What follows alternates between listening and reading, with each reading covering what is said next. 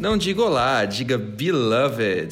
Beloved! Eu sou a Júlia Oliveira, arroba Corra Jucorra nas redes sociais. E eu sou o Vitor Infante, arroba OF Oilfree nas redes sociais. Lembrando que você encontra a gente em todas as plataformas para podcast, como Spotify, Apple Podcasts. Quer falar com a gente? Manda e-mail belovedcast.gmail.com. Segue a gente nas redes sociais, belovedcast, lá no Instagram e sempre manda, conversa, manda uma conversa com a gente, tá bom? Que a gente gosta bastante de saber o que vocês estão achando dos episódios, o que vocês acharam de tudo que a gente está levantando aqui. Ah, fala com a gente também no Twitter, tá bom? Belovedcast. Quarentenou! E tá todo mundo preso no bunker e sentindo na pele o que assim enfrentou no porão da Beyoncé. Mal ficamos presos em casa e ninguém parece aguentar mais. A gente tá só Nazaré Tedesco gritando: Eu quero sair, preciso bater perna, eu quero ver gente. Mas o que nos traz essa angústia, o que ninguém aguenta mais, é a quantidade de desinformação que a internet tem criado e propagado. Fake news é lorota, is the new black para o momento que estamos vivendo. Depois de ouvir de tudo e lidar com os maiores absurdos da semana, o Beloved decidiu trazer um episódio curto, porém informativo sobre o coronavírus. A gente vai ter uma discussão científica, porém simplificada para todo mundo entender juntinho de fato o que está rolando. Vamos falar de acolhimento, quarentena e de como podemos lidar com a nossa saúde mental e física nesse momento. Sai, sei, ai, oh, no chai, irore nananai, uh, E para começar esse programa, que eu tenho aqui comigo na bancada a grande sorte de ter o Vitor Infante, cientista farmacêutico. Amigo, me conta aqui. Vamos começar a desmontar a maior fake news do momento, que foi a primeira fake news que surgiu, né? Na verdade, a grande conspiração Illuminati, que é esse vírus é uma manipulação da China? Oi, Ju, tudo bem? Adoro que a gente já começa o quê? Com verdades sendo postas na mesa, não é mesmo? A gente já tá servindo o jantar nessa conversa. É, mas a gente tem que, primeiro de tudo, a gente tem que deixar claro que o vírus ele não foi criado para a China para derrubar a economia global, já que a gente pode ver que até mesmo a China e principalmente a China está passando por um processo de retração econômica bem alarmante que a gente não via há um bom tempo, né? Sim, tem uma reportagem que saiu essa semana, no dia 24 do 3, do jornal É o País, que mostra a economia da China irá sofrer uma retratação de menos 4 a menos 9% em relação ao PIB. Gente, isso é muita coisa. Vou dar uma lidinha aqui num trechinho da reportagem pra gente. As previsões para o crescimento do PIB no primeiro trimestre do ano indicam que a economia chinesa sofrerá um retrocesso histórico. Se forem cumpridos os augúrios, o resultado será negativo pela primeira vez em meio século. Imagina se uma economia quer ficar com, com um retrocesso tão grande pela primeira vez em meio século, ela vai lá criar um vírus que não vai beneficiar ela em nada. Né? Essa etapa ruim revela tanto vertiginoso progresso das últimas décadas como a dimensão do seu revés.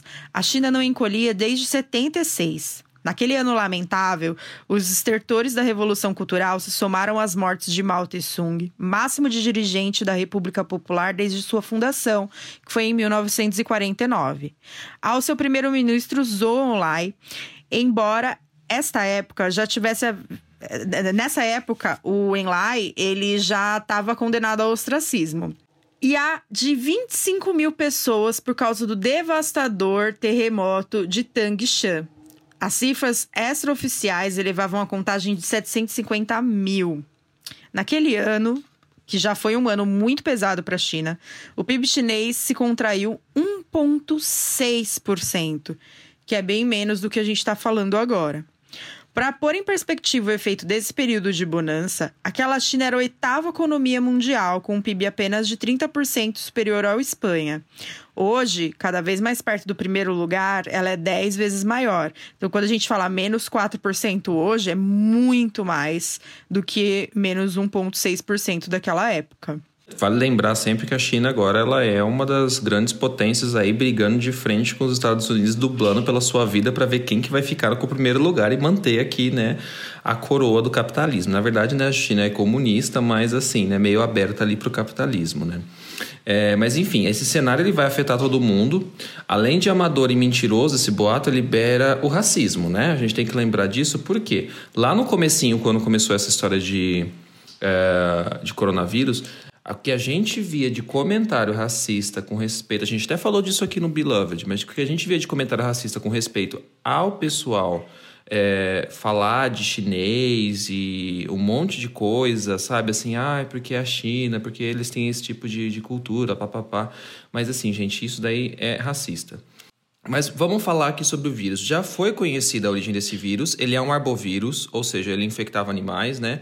Aí um artigo já foi publicado na Nature Medicine em 17 de março, que é, é o The Proximal Origin of SARS-CoV-2, que é o, o coronavírus mostrou que esse vírus vem de morcegos e pode ter se mutado no próprio animal e depois infectado humanos, ou o contrário, né? Mas que ele vem de, uh, de morcegos, então não foi uma criação de laboratório que, enfim, vem da natureza, né? A questão mesmo é que ninguém criou esse vírus no laboratório para destruir a economia global. E a gente tem que ser sincero, lá em dezembro, quando a doença surgiu, ninguém nem se preocupava tanto com essa questão.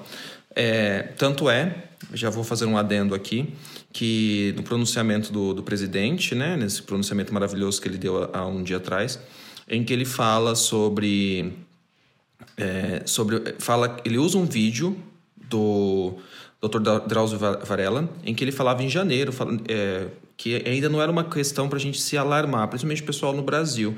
Porque naquela época realmente não era, não tinha chego no Brasil, as questões na Europa ainda não estavam como estão na proporção que estão agora, porque o Brasil não recebe tanto. É, turista da China, por exemplo, mas recebe muito europeu.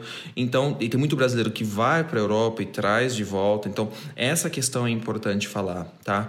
É que nessa época a gente não estava dando tanta importância porque realmente ainda estava concentrado muito na China. Sim, sim.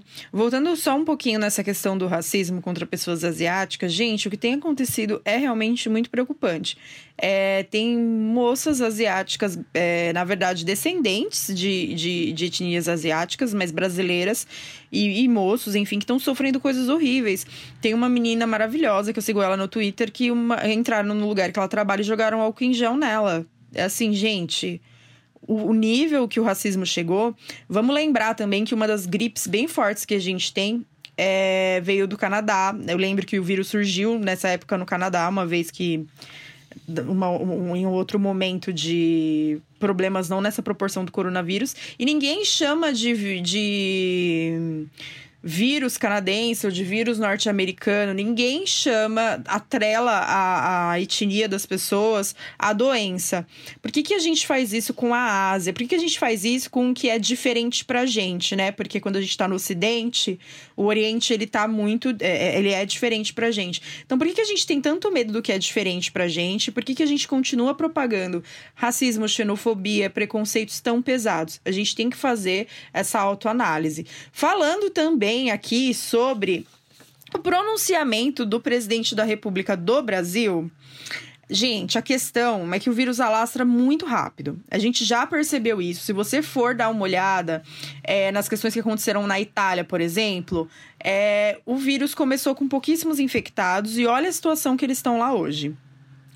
A taxa de propagação é 1 para 3. Ou seja, uma pessoa infectada rapidamente ela pode infectar outras três. Então a gente tem que ter a consciência de que mesmo que você não seja grupo de risco, você pode ser um vetor da doença, um transmissor e fazer que essa doença chegue em um pico que fique impossível de se tratar no nosso sistema de saúde. Não tem essa que você tem um corpo de atleta, amor. Príncipe Charles estava aí, foi militar a vida inteira, atleta, né, caçava e tudo mais tá com coronavírus. Então, idoso, não importa o que você fez na sua juventude, você é grupo de risco, amor. Ai, porque eu tenho, porque eu tenho perfil de atleta. Não tem, lindo. Vamos concordar que passou da idade é grupo de risco, tem doença autoimune é grupo de risco, tem hipertensão é grupo de risco. A gente tem que aceitar nossas vulnerabilidades e ficar trancado dentro de casa se você tem essa oportunidade, porque tem muita gente que não tem grande parte das pessoas ainda está trabalhando. Ao contrário do que parece que o governo não enxerga no nosso país, existe uma grande parte de trabalhadores informais que estão na rua, estão correndo risco, estão trabalhando, sem falar das profissões que são necessárias para esse momento estarem atuando. Então vamos ter um pouquinho mais de consciência nesse momento. Se você pode ficar em casa, a gente já vai falar sobre as dificuldades da quarentena, mas dá uma segurada. Porque ser vetor de uma doença que pode se alastrar e ficar num nível muito caótico é muito complexo. Exatamente, Ju. E assim, né? Esse vírus ele, esse vírus, ele pode sobreviver por dias é, em superfícies, né? E por isso é preciso sempre limpar as mãos, bancadas. Então, por exemplo, você pega transporte público, né? E você está colocando a mão no, no metrô, lá na, é, na alça para segurar, né, para pegar o metrô ou mesmo no banco e tudo mais. Tenta depois lavar a mão, tenta não levar a mão ao rosto nessas, nessas situações, tá? Porque para quem não sabe, o vírus eles são organismos intracelulares obrigatórios, ou seja, eles precisam estar dentro de uma célula para produzir novas unidades virais, diferente das bactérias, tá? Que conseguem crescer em superfície e tudo mais. É, consegue, quando eu falo crescer, é se é, multiplicar, se dividir e tudo mais, é se multiplicar, isso aí. É, mas basicamente eles usam do nosso maquinário celular para produzir novas unidades virais e contaminar outras pessoas, porque daí você tosse, daí você. É, se a gente está numa aglomeração, a gente consegue transmitir, porque é a hora que a gente tosse, ou então a gente cumprimenta pessoas, as pessoas levam a, a mão ao rosto tudo mais. Os vírus, eles são tipo a usurpadora das células, né? Eles usam as nossas células para produzir esses novos vírusinhos que vão lá contaminar todo mundo. Então, por isso que é importante que todo mundo faça a, a quarentena mesmo, porque também tem as pessoas assintomáticas, que às vezes você até consegue, é, o, tanto as suas células de defesa conseguem conter é, essa infecção, mas você tem unidade viral sendo formada, entendeu? E como esse vírus ele é contagioso, é, é importante a gente, se você tem essa oportunidade de ouro de manter essa, esse isolamento social, mantenha. Tem muita gente que não consegue. Tá? É, porque na verdade isso seria um direito trabalhista, mas o nosso país ele é tão caótico que a gente acaba enxergando isso como um privilégio sem ser, né? Para que você ficar em casa imunizado de uma doença, é, no nosso contexto acaba sendo um privilégio, porque muitas pessoas não têm como lidar com isso. A gente nem deveria chamar isso de privilégio, mas é o que você tá tendo nesse momento, é o que eu tô tendo, que o Vitor tá tendo.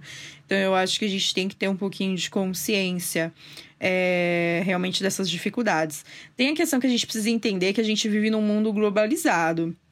Então, a intensa troca de pessoas entre países, cidades. Isso leva em consideração a troca de doenças infectocontagiosas. Por isso é importante sistemas de saúde públicos que possam auxiliar nos processos alfandegários, que possam fazer esse controle, para controlar a forma igualitária que a doença seja alastrada. A gente tem que ter realmente esse controle, é, senão as coisas vão realmente cair um pouco por terra aí.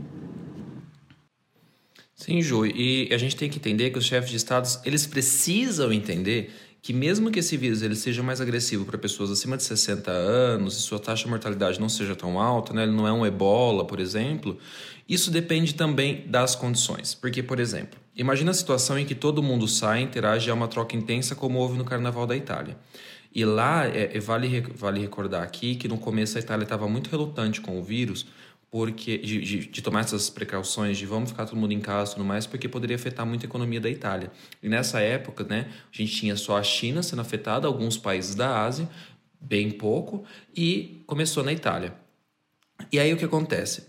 É, se você tem esse carnaval que rolou ali na Itália, pessoas elas vão contrair a doença e não desenvolvem os sintomas, como a gente já falou.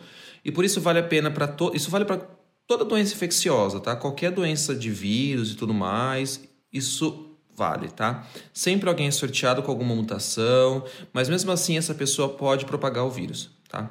Essa pessoa ela pode interagir com outras, que interagem com outras e por aí vai. E também tem aquelas pessoas que vão desenvolver sintomas, mas que os sintomas não são tão fortes, porque você tem uma saúde boa e tudo mais, tá? Então você está lastrando o vírus. Agora imagina a cena. Todo mundo fica doente e busca um hospital. Onde tem gente imunodeprimida, tem médico, tem enfermeira, e não tem como, a doença vai se espalhar e vai começar a fazer várias vítimas. Então vai começar onde? Com os grupos de risco, principalmente. Então os grupos de risco vão começar a ficar sempre mais afetados. E aí o sistema de saúde vai ficando o quê? Saturado. Porque a gente está lotado de gente nas UTIs, tá? Nas unidades de tratamento intensivo. E aí as pessoas que elas estão fora do grupo de risco, elas podem começar a apresentar complicações. Então, meninos de 20 anos, meninas de 25 anos, vão começar a apresentar algumas complicações e que elas poderiam ser tratadas em, em leitos, por exemplo, de unidade intensiva de tratamento, né? Uh, mas esses leitos vão estar ocupados. E ela tem uma saúde que, com uma, um, um, tratamento ali adequado, ela consiga se recuperar. Só que com esse leito ocupado, você não pode simplesmente tirar o vovô que está ali e colocar a madame, né? E aí o que acontece? Vão começar a morrer pessoas também fora do grupo de risco, que é o que está acontecendo na Itália, é o que está acontecendo na Espanha. E hoje eu li uma notícia, né? A gente, gente, hoje a gente está gravando dia 26, tá? É, são aqui na, no, no Brasil são 2h45, só para a gente contextualizar com relação às notícias que vão sair ainda, mas eu também li hoje que ah, na Inglaterra está começando também um surto muito grande, explodindo, explodindo a questão como se fosse na Itália também, assim, e eu vi que bastante gente jovem está começando a, a falecer. Bastante que eu falo assim, né? Antes não tinha casos e agora tá, pessoas jovens estão falecendo. Então a doença vai se tornando um problema muito maior do que ela já é, entendeu? E a gente tem que lembrar que ficar numa unidade de tratamento intensivo, gente, é caro. Não é todo mundo que vai ter acesso a esses tratamentos em rede privada. E algumas redes privadas, quando esse tipo de doença é infecto contagiosa, eles simplesmente falam: a gente não vai tratar isso, entendeu? Fora, só, fora que no nosso país, que a gente, no primeiro, principalmente no começo agora da doença, a gente nem tinha kit para testar em todo mundo. Então, muita gente. Gente, tem gente que morreu já com outros diagnósticos e era coronavírus, mas aí não, não conseguiu, enfim, ser diagnosticado, foi no hospital duas, três vezes. Quantas reportagens a gente já leu nesse sentido? A gente não quer que isso aconteça no nosso país. Agora a gente tem que entender um pouco também. A OMS está falando uma coisa, países desenvolvidos, a gente está vendo quanto o vírus está se alastrando na Inglaterra, em Nova York, tá uma, alastrou demais. A gente está vendo o que está acontecendo na Itália, o que está acontecendo na Espanha. E a gente vai ouvir todas essas, todas, todas, absolutamente todas essas autoridades globais e até brasileiras, né, como os governadores dos estados, ou a gente vai ouvir uma pessoa que da cabeça dela ela resolveu ir contra todas essas é, informações de qualidade, tanto científicas quanto de saúde, quanto de expressões econômicas. Morto não consome. Então, se você tiver morto, se as pessoas da sua família morrerem, se alguém da sua família morrer, enfim, isso já é uma retração econômica. Morto não consome. Não adianta liberar o país para as pessoas trabalharem e ficarem doentes, sobrecarregarem o sistema de saúde porque isso vai derrubar a economia de qualquer jeito. É isso que as pessoas não estão conseguindo fazer uma análise sincera. A Itália não fez nada enquanto podia. Olha como estão as coisas agora. Aquela economia está funcionando ou ela já está se retraindo? Ao contrário, que se tivesse feito alguma precaução, é, como a gente está tentando fazer aqui no Brasil, antes do pico da doença, que eu acredito que vai ser lá para o dia 15 de abril, mais ou menos, se a gente for pensar em análise de proporção, a gente pode mudar as coisas e a gente pode fazer com que as coisas sejam mais fáceis, né? Não que sejam melhores, porque a gente tá falando de uma doença que tem índice de mortalidade, mas que sejam mais fáceis. Mas, é, amigo, conta pra gente aqui, pra gente ver se a gente consegue dar uma segurada. E vamos começar a falar de coisas práticas como que a gente vai lidar com álcool em gel e com sabonete, que é a primeira coisa que a gente tem que analisar nesse momento, já que tá cada um na sua casinha, é, como que vai ser a nossa higiene. Bom, é, eu tenho recebido é, uma chuva de perguntas no Eu Free por conta de álcool em gel, perguntando: ah, eu posso usar o álcool em gel, aquele que tem o glitter que eu compro na Disney, que é 20%. Gente, esse daí não vai, não vai resolver, desculpa, tá? Tem que ser o de graduação 70%, tá? O que acontece é assim, é, o álcool ele é muito desidratante para a mão, para a pele em geral, né? O álcool ele vai ser desidratante.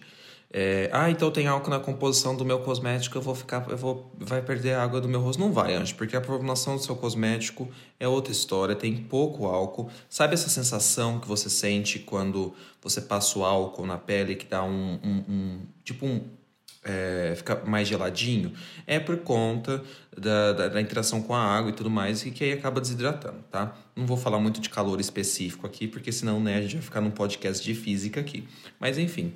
É... ele pode piorar a barreira da pele. E por conta disso, né, porque como você vai estar tá, é, perturbando a questão de desidratar, tirar água, e também pode ter algumas questões de proteína que vão estar tá ali na barreira da pele, né, o álcool pode interagir e tudo mais. Infecções oportunistas podem acontecer, especialmente para os profissionais de saúde que estão sempre em hospitais e estão precisando lavar a mão constantemente. Então, de qualquer forma, né, o álcool em gel ele é uma forma de reduzir essas complicações, porque o gel ele reduz o problema na barreira da pele porque o gel forma um filme.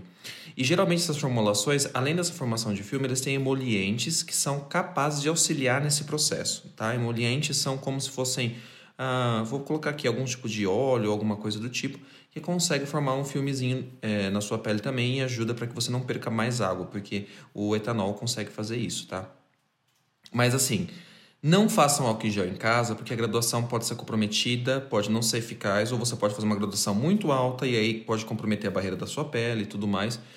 E por conta disso, gente, se você não encontrou o álcool em gel mais, porque né, ficou basicamente o dia depois de amanhã, né? Você pode usar sabonete, tá? Água e sabonete vão lavar sua mão. Gente, não precisa ser sabonete com Protex, tá? Porque assim, isso é para bactéria, tá? Bactéria não é vírus. Então a gente já conversou disso lá no comecinho do podcast. E o sabonete é assim, né? Todo sabonete tem texto ativo. Todo, todo. Alguns textos ativos são mais fortes do que outros, mas sabe esse sabonete, gente, que ele é baratão, sabe assim, bem barato, que você paga 50 centavos no mercado?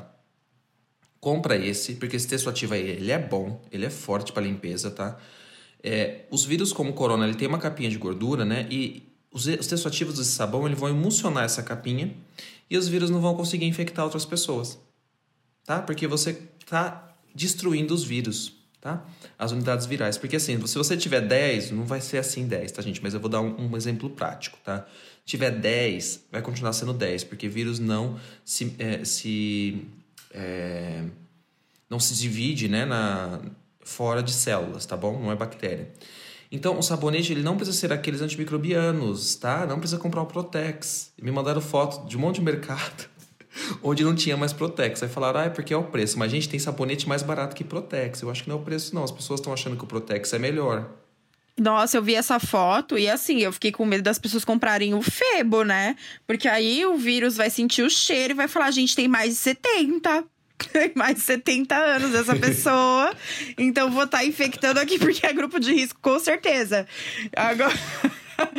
né, gente, mas vamos falar sério, né? Bactéria não é vírus, então se você não tiver dinheiro para comprar o Protex, não tem problema. Se você quiser comprar seu Protex também, tudo bem, mas assim, é só para saber essa diferença mesmo. Exatamente. A gente precisa saber. Exatamente. E assim, depois que você lava a mão, se você está lavando muito a mão, gente, passa um hidratante. Compra um hidratante, um hidratante de mão e passa, porque daí ela vai esse hidratante vai repor a barreira da pele e aí vai evitar. Pessoas que têm dermatite atópica, por exemplo, né, que é um problema, não pode ficar lavando muito porque a barreira da pele já está comprometida. Tentem usar sabonetes específicos para quem tem dermatite atópica.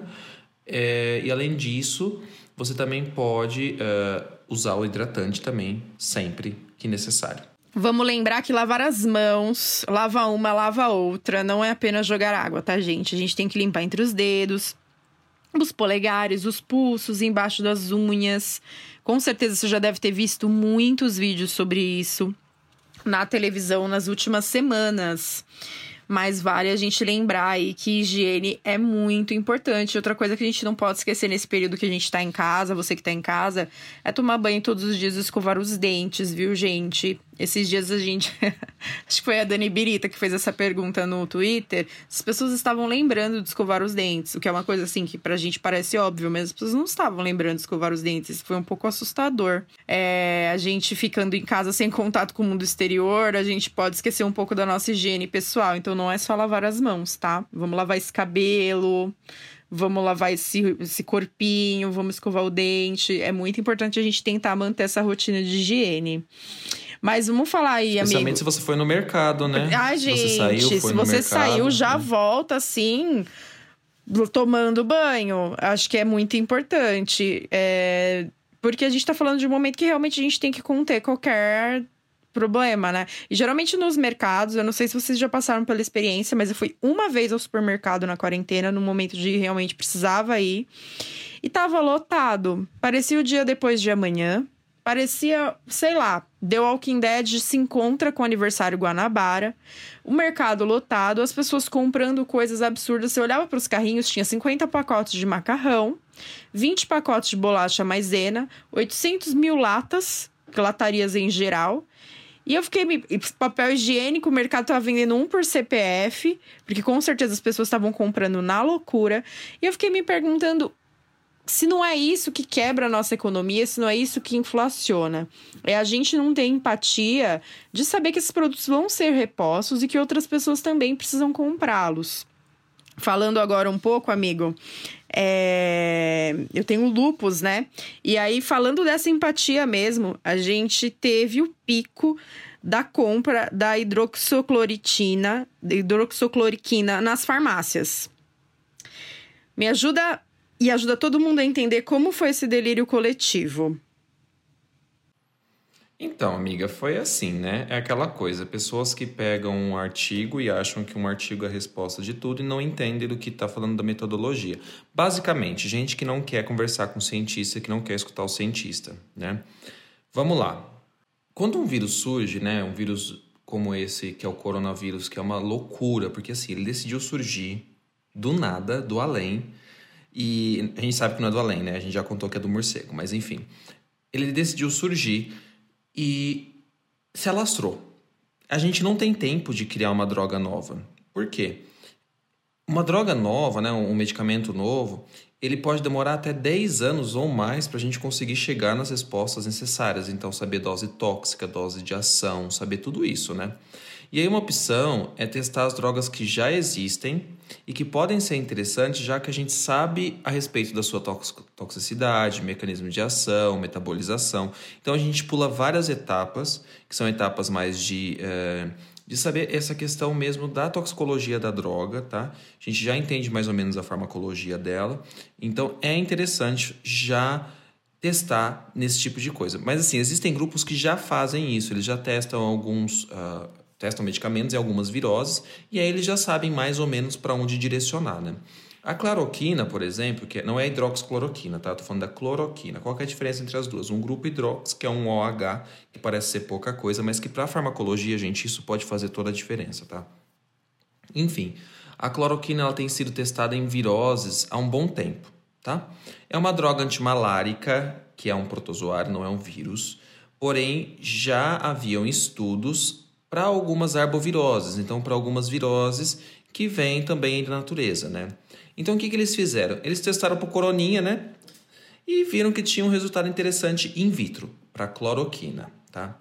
E qual que é o problema? Essa droga, ela tem uma janela terapêutica pequena. O que, que é isso? Então, toda droga vai ter uma dose, que é a dose de ação, e uma dose mais alta, que é a dose tóxica. E aí forma uma janela, né? Que é onde vai ter a ação dela ali, que a gente espera que ela tenha a sua ação. O que acontece é que para drogas que têm a janela pequena, a chance das pessoas se é, intoxicarem é muito alta, tá?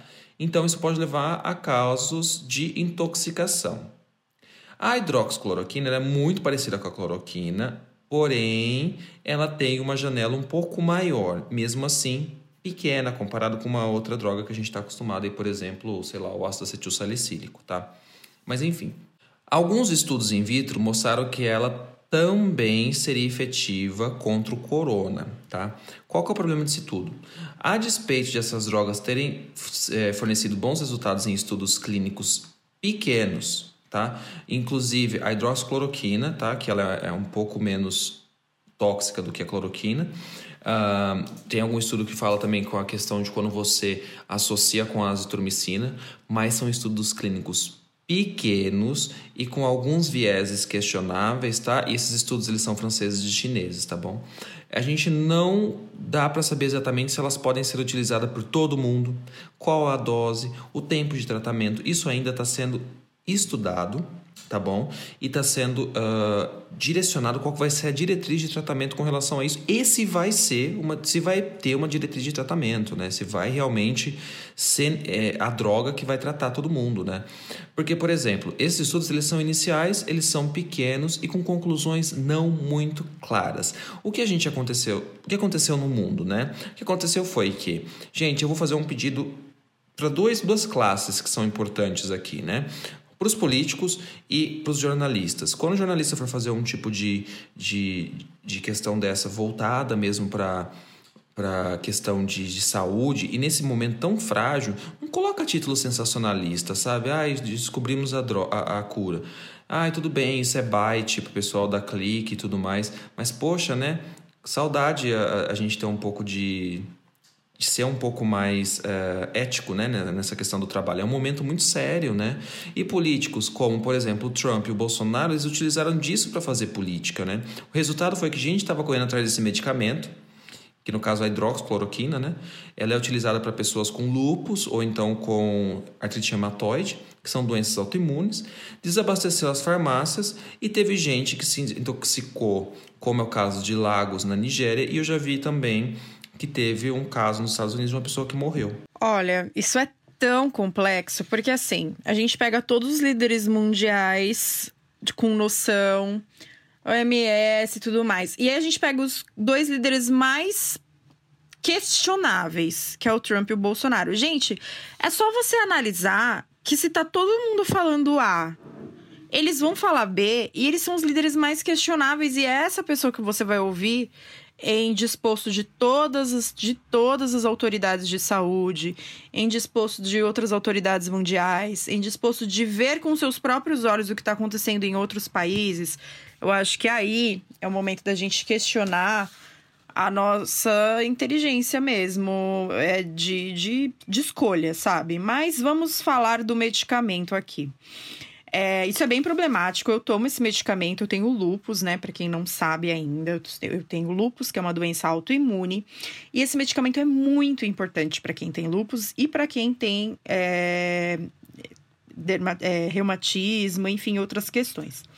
E aí, o que, que aconteceu? No primeiro dia que isso foi anunciado na imprensa e que esses dois líderes de nações fizeram todo esse auê para criar política em cima disso, os remédios acabaram. Isso não é mentira, isso não é sensacionalismo. Eles acabaram. Eu fui comprar o meu remédio no mesmo dia e ele tinha acabado. Eu moro em São Paulo. Gente, para acabar uma medicação em São Paulo, de você não encontrar essa medicação, é muito difícil. E aí começaram a sair é, reportagens de outros estados brasileiros. Então, Fortaleza também no primeiro dia acabou. As pessoas que dependem dessas medicações, elas não tinham a medicação, que é uma medicação simples que você encontra com muita facilidade, porque todo mundo, assim como todo mundo foi para o mercado comprar tudo que tinha no supermercado, todo mundo foi para a farmácia comprar medicação. Que até então ela não tinha sido classificada como medicação controlada. Gente, que absurdo. Você nem tem coronavírus, amor. Você nem tá com coronavírus. Você corre para comprar uma medicação que nem foi ainda autenticada como a medicação de tratamento dessa doença. E você corre para comprar, impedindo que pessoas que fazem uso diário dessa medicação e que têm sim a necessidade de tomar diariamente possam alcançar o seu objetivo simples, que é comprar medicação para sua doença autoimune. Então isso é muito complexo, isso mostra muito o porquê realmente, quais são os nossos problemas econômicos, quais são os nossos problemas sociais, porque a partir do momento que todo mundo sai para comprar uma coisa, Gente, é a ordem básica das coisas. Quando a gente fala de economia, a primeira coisa que você aprende é oferta e procura. Quando você sai para comprar uma coisa enlouquecidamente, essa coisa acaba, o preço dela quadruplica. E aí você começa a ter complexos econômicos com relação a isso, porque começa a não ter um equilíbrio na balança do consumo. Isso que a gente está fazendo com os alimentos, é isso que a gente está fazendo agora, até com uma medicação que nem comprovadamente é para esse tratamento do coronavírus. Você não tem coronavírus, imagina, a pessoa ela não tem coronavírus, ninguém na família dela tá com coronavírus, ela tá com a chance de fazer a quarentena, mas ela vai na farmácia ela comprar 10 caixas de uma medicação que ela não vai precisar. O pior é as pessoas que de repente está com resfriado dentro de casa, já se auto comunica como coronavírus, ela não vai no hospital, ela não faz nada, e ela vai lá e toma a medicação que ela não precisa, se automedica. Gente, isso é muito sério para sua saúde. Vocês, olha, vou falar de, da minha posição pessoal, de ser uma pessoa que tem lupus, porque lupus é uma doença que atinge os nossos tecidos de órgãos. Então, ela pode se manifestar de várias formas no seu organismo. Quem já teve problema de rim e fígado porque tem lupus, sabe muito bem qual é o valor de ter um fígado e um rim saudável. Você ficar se automedicando sobrecarrega esses órgãos. E isso vai fazer mal para você. E não deseje isso para sua vida, porque é uma coisa muito complexa, muito difícil e muito dolorosa. Então vamos ser saudável de verdade e emocionalmente saudável também para poder lidar com esses momentos. A gente não pode é, se desesperar e cair nessa quantidade de fake news que existe. Saiu uma notícia, espera um pouquinho, lê em outros lugares, tem uma visão mais crítica das coisas, porque senão a gente vai passar por momentos mais difíceis ainda.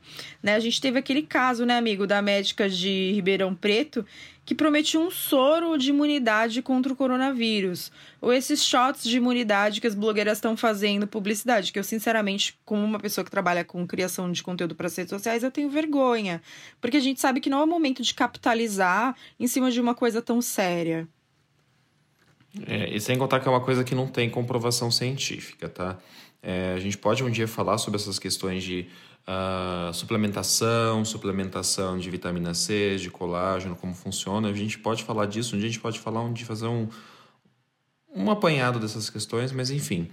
É, o que eu queria deixar claro é que agora a cloroquina e hidroxicloroquina, a Visa percebeu né, o que estava acontecendo e baixou uma portaria para colocar os dois medicamentos como uso controlado.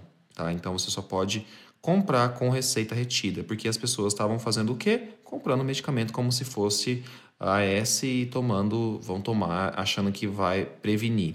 Gente, medicamento geralmente não vai ter essa ação preventiva, tá? É, para uma doença infecto-contagiosa, vai ser sempre no combate. A gente não está falando de vacina. Vacina é uma coisa, medicamento vai ser outra, tá? E é importante ressaltar também que criar fake news nesse sentido, prometendo uma cura milagrosa para a doença, ele não é só antiético, é criminoso. É, e você fala assim, ai, mas é porque para mim fez bem. Tá bom, ótimo, parabéns, Anjo, fez bem para você. Fique na sua casa, porque se você pode comprar esse tipo de produto, você também pode ficar na sua casa, né? Esses shots de imunidade, provavelmente você é uma pessoa rica. Então fica na sua casa, não enche o saco, dá vontade de falar isso, mas por dentro, você como profissional de saúde orienta a pessoa a não criar esse tipo de ideia, tá? Eu queria levantar outra coisa aqui, né, fugindo um pouquinho do nosso roteiro, Ju, mas falar uma coisinha. Muita gente me pergunta, Vitor, eu tô vendo que na Alemanha tem muito caso, mas pouca gente está morrendo. Eles têm, ele é o quinto país com mais casos, mas acho que só faleceram 150 pessoas, só, né, entre aspas, mas enfim. É, se você comparar, por exemplo, com Itália, com Espanha, com esses números, a gente vê que alguma coisa está acontecendo aqui diferente. Será que os alemães eles tomam shots de imunidade, né? Será que é isso? É, eu acho que uma das grandes questões que eles têm aqui e que eu estava lendo alguns algumas reportagens que saíram no país, saiu na, na, no G1 e tudo mais falando disso, né? Quem quiser dar um Google para colocar lá Alemanha e tal e ver a questão do coronavírus, eles fazem teste para assim adoidado para saber já se a pessoa tá ou não, porque daí eles conseguem saber quem são os assintomáticos, tá? É, ou com sintomas baixos, na verdade eles conseguem ver quem são os sintomas baixos, né? E aí conseguem já tratar isso, já colocam de, colocam de quarentena, ou então essas pessoas que estão ali é, com, entrar em contato com o vírus, eles já fazem o teste mesmo que, que esteja assintomático e tudo mais. Eles estão fazendo muito teste mesmo e eles têm uma quantidade muito grande de leitos na UTI. Tá? Lembra aquela ideia de saturar o sistema? A curva da, da Alemanha é um pouco maior, ela, ela consegue aguentar um pouco mais. Mas mesmo assim, é, eles pediram para que as pessoas não saiam de casa. Tá? É, eles têm um problema cultural com isso se a gente pegar as histórias deles de guerra, de guerra fria e tudo mais, eles têm uma questão cultural com isso. Então, eles não são é, um governo que vai chegar e vai obrigar as pessoas a ficar dentro de casa, mas eles baixaram algumas, é, algumas recomendações para que as pessoas fiquem sim dentro de casa, tá? Mas sempre num tom assim: olha por favor, fiquem dentro de casa. Vocês podem sair para correr, vocês podem sair para caminhar, sempre sozinhos, no máximo com mais uma pessoa ou só o seu grupo familiar. Evitem contatos com mais de um metro e meio, com menos de um metro e meio de quantas pessoas. Não vão às casas de outras pessoas, não deem festas. Por exemplo, se você abrir agora é, é, estabelecimentos, né, como restaurante, bar e tudo mais, você paga uma multa, mas até aí é, não quer dizer necessariamente que eles estão proibindo. Né? É, é só uma questão do momento que eles agiram rápido porque perceberam que todos os países à volta estavam começando a ter esses problemas. Fecharam as fronteiras também, que foi uma questão importante para que uh, o vírus consiga se conter um pouco mais. Parece que a curva agora está começando a parar de crescer de contágio, mas é aquela coisa, né? A gente está falando isso de hoje, amanhã a gente não sabe o que pode vir a acontecer. Tá? Igual eu falei da, no começo aqui da Inglaterra. Então, gente, uma coisa é o seguinte: o que não pode ser. No... Ah, e tem uma questão. A questão econômica deles sempre é, é um pouco diferente. A Alemanha tem uma questão econômica um pouco diferente, assim, como eles tratam né, as questões. Mas eles decidiram falar assim: não, a gente vai também ajudar, inclusive os artistas, eles vão dar um, uma ajuda. É, não sei se são todos os estados, porque os estados aqui têm certa autonomia, mas eles vão dar uma ajuda também aos artistas para que eles consigam se manter durante esse tempo tá? Porque, enfim, né? Não tem teatro, não tem nada aqui, você não pode ir mais, né? Olha, é, essas questões preventivas são muito importantes. A gente está vendo um exemplo aí, né, da Alemanha que se você previne, você pode tentar retrair um pouco é, essa curva de crescimento do vírus e aí voltando à normalidade muito aos poucos, porque a gente não sabe como vai ser nos próximos meses. Mas uma coisa que a gente tem certeza é que se você não previne, vira um caos e muita gente morre. E o sistema fica lotado e não dá para fazer mais nada, como é o caso da Itália. Então, a gente sabe o que fazer né? A gente já tem as ferramentas. A gente falou aqui nesse programa hoje, com muito carinho com vocês, de verdade, porque a gente também está em grande confusão mental com tudo isso. A gente falou sobre o vírus, o que é o vírus, sobre prevenção, sobre como lavar as mãos, como se, como se manter mais tranquilo. A gente abordou algumas fake news, né? Desmantelou algumas fake news. Mas, amigo, agora vamos falar sobre acolhimento, sobre a nossa quarentena como a gente pode enfrentar a quarentena de uma forma mais positiva. Eu acho que primeiro a gente tem que lembrar que a gente está em casa exatamente para evitar esse pico de infecção. Além da nossa capacidade mesmo de autocuidado, porque eu acho que, independente se você é grupo de risco ou não, ninguém quer ficar doente, ninguém quer pegar um vírus que ainda não se tem uma, uma droga é, efetiva para tratá-lo.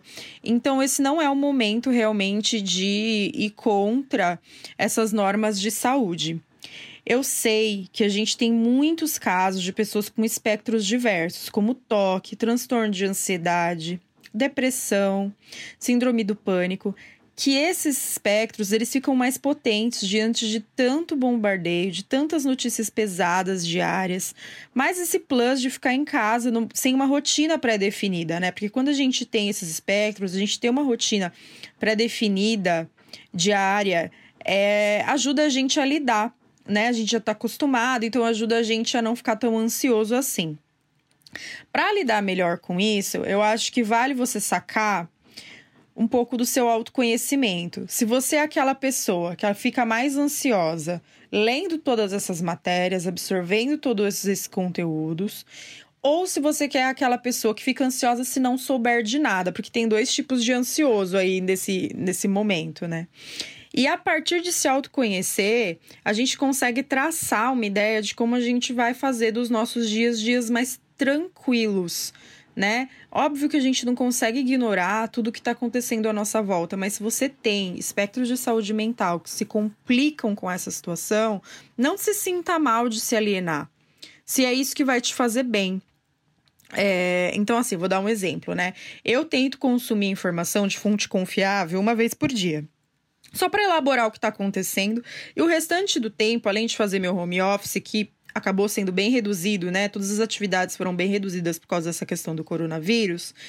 Eu vejo séries, eu cozinho, eu leio, eu simplesmente faço alguma coisa que eu realmente quero fazer naquele dia. Se eu quero dormir à tarde, porque isso está me trazendo conforto naquele dia, eu faço isso. Acho que a gente se cobrou muito no começo da quarentena para estar tá incrivelmente é, dentro de casa, sendo muito, muito proativo e fazendo inúmeras coisas e fazendo inúmeros cursos online, fazendo muita coisa, isso acabou pesando também para que a gente se sentisse um pouco estafado. É, eu até com um certo burnout mesmo, da quantidade de informação, quantidade de coisas que a gente queria fazer. E é momento da gente respirar, gente e se acalmar e ver o que funciona para você. Se de repente para você se funciona se alienar, tudo bem. Eu acho que você tem que tentar sobreviver mesmo e sobreviver com uma saúde mental positiva. Fique na sua casa, cuide da sua saúde, é, cuide das pessoas que você ama que são grupo de risco, mas cuide de você. Acho isso é muito importante. O que, que você tem feito, amigo, para lidar com a sua quarentena? Olha, amiga, ah, uma coisa que eu fiz assim, né? É, aqui na Alemanha foi semana passada que eles soltaram assim: olha, a gente vai fechar tudo, a gente vai começar a fechar tudo, é, principalmente na região de Berlim, né? E aí eu decidi vir. Eu tô, não tô em Berlim, eu tô na, numa outra cidade, em uma cidade menor, que é onde meu, meu namorado mora aqui. E eu decidi vir para cá com ele. A gente veio de carro, né, obviamente, porque a gente também não tem que tomar esses cuidados e tudo mais. É, e a gente decidiu ficar aqui porque é uma cidade menor, é uma cidade com onde eu ficar. Eu, eu tava me sentindo muito sozinho, foi o que eu consegui fazer. É, é uma situação assim que no meio de tudo isso eu ainda recebi um e-mail da minha agência de fomento falando assim, olha, se você quiser voltar para o Brasil, você volta. É, eu fiquei assim muito perdido com relação a isso, né?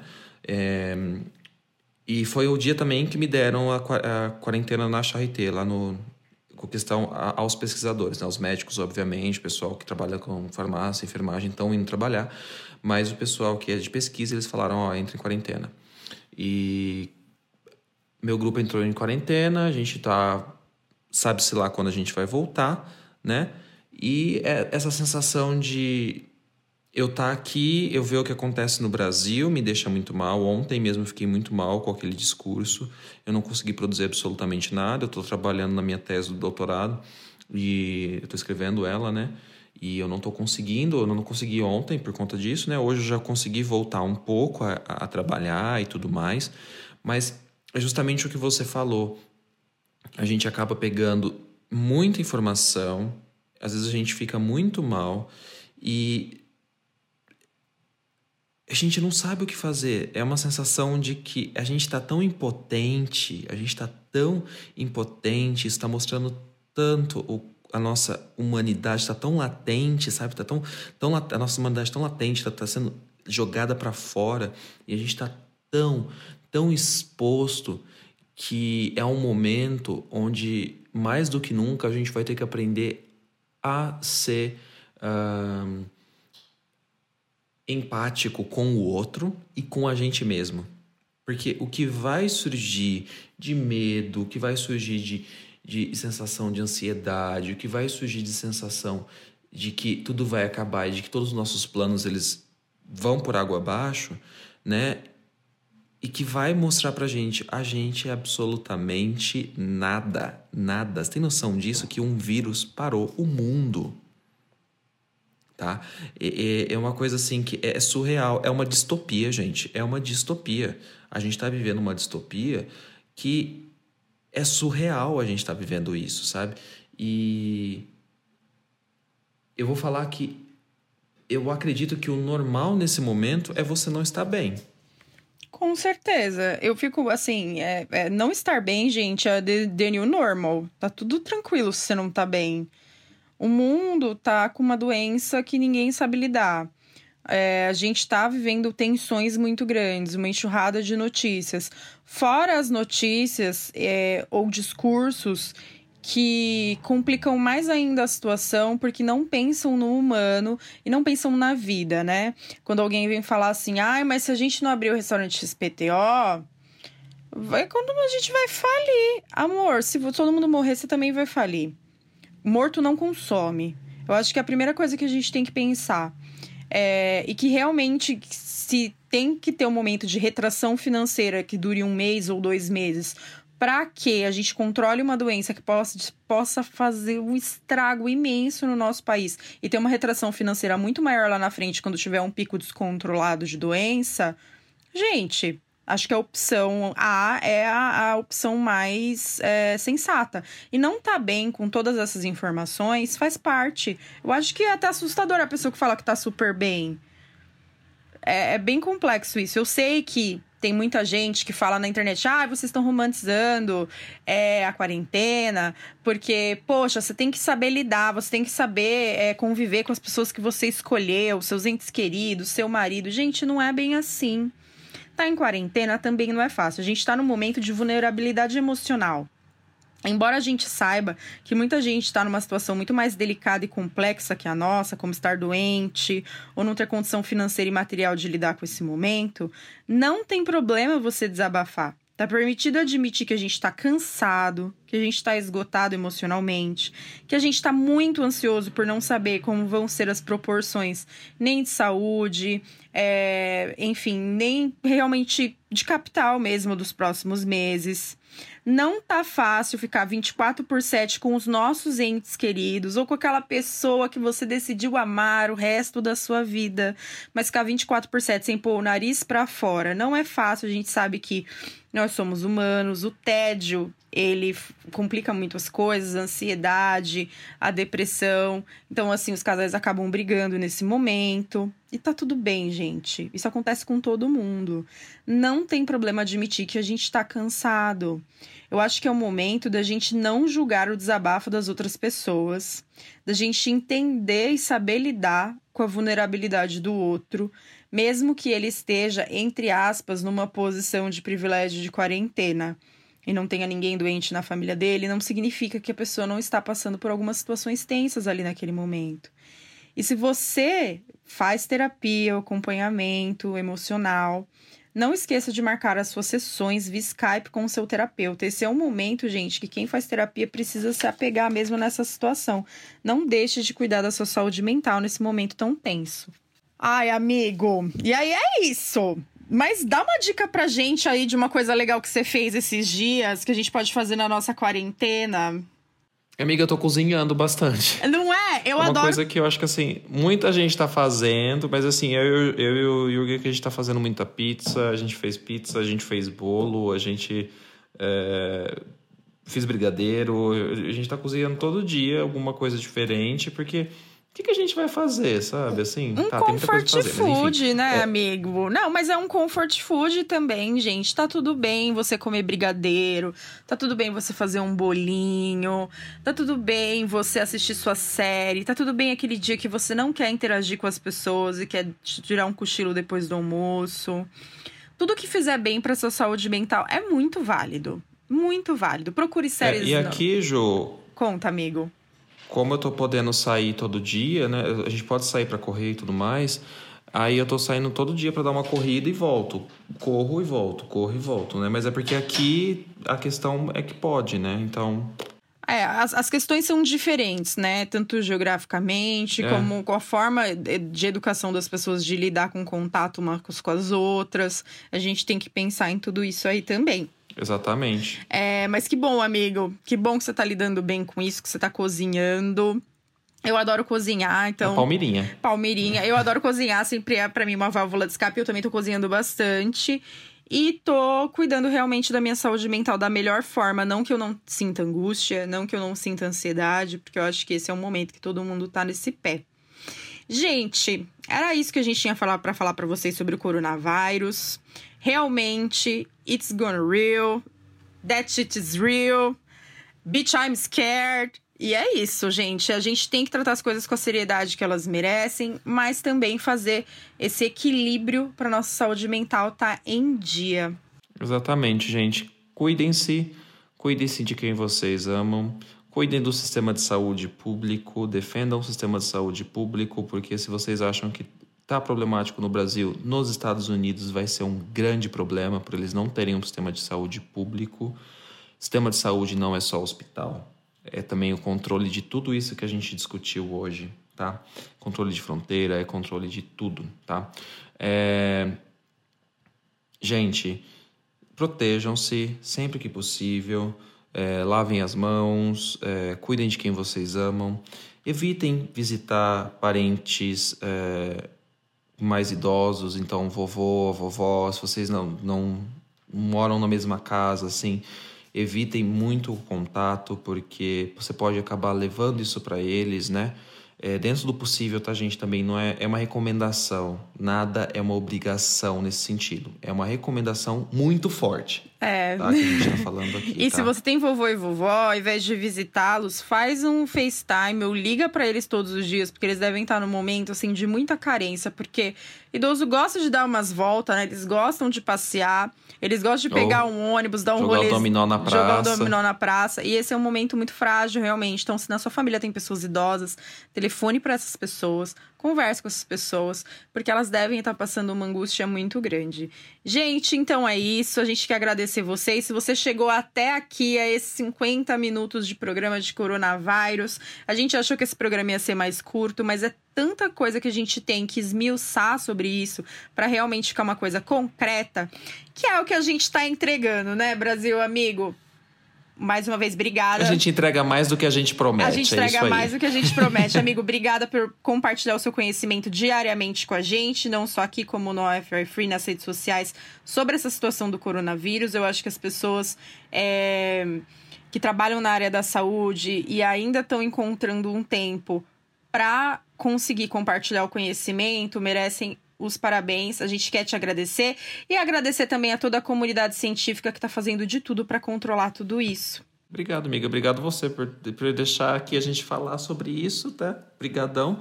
E, gente, quem também quiser saber mais, tem lá no iFire Free, mas também segue a página Nunca Vi Um, um, tá? Tipo, o número um, cientista. São duas cientistas que elas acabam fazendo um conteúdo muito bacana sobre o coronavírus também, tá bom? Um beijo para todo mundo, que vocês fiquem bem. Comentem lá nas redes sociais o que vocês acharam desse programa. Se vocês ainda têm alguma dúvida, que depois a gente dá uma olhadinha lá. E se o Vitor puder responder, ele dá uma sinalizada lá e responde vocês. Um grande beijo, gente. Fiquem bem e até o próximo programa. Um beijão, gente. Obrigadão, viu, por tudo. E se cuidem. Até o próximo programa.